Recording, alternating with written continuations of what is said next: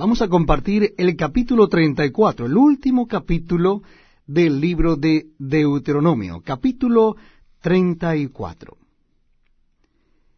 Versículo primero. Dice así la palabra de Dios. Subió Moisés de los campos de Moab al monte Nebo, a la cumbre del Pisga, que está enfrente de Jericó. Y le mostró Jehová toda la tierra de Galaad hasta Dan, todo Neftalí y la tierra de Efraín y de Manasés, toda la tierra de Judá hasta el mar occidental, el Negev y la llanura, la vega de Jericó, ciudad de las palmeras hasta Zoar.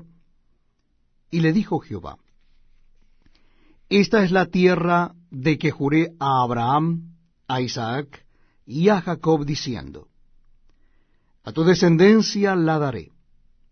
Te he permitido verla con tus ojos, mas no pasarás allá.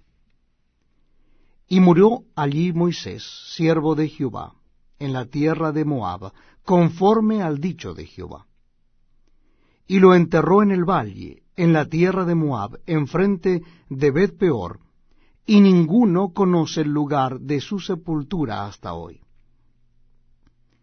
Era Moisés de edad de ciento veinte años cuando murió.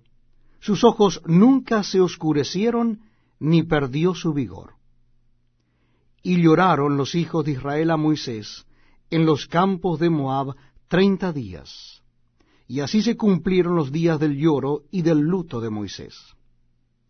Y Josué, hijo de Nun, fue lleno del espíritu de sabiduría porque Moisés había puesto sus manos sobre él, y los hijos de Israel le obedecieron e hicieron como Jehová mandó a Moisés. Y nunca más se levantó profeta en Israel como Moisés, a quien haya conocido Jehová cara a cara. Nadie como él en todas las señales y prodigios que Jehová le envió a hacer en tierra de Egipto, a Faraón y a todos sus siervos y a toda su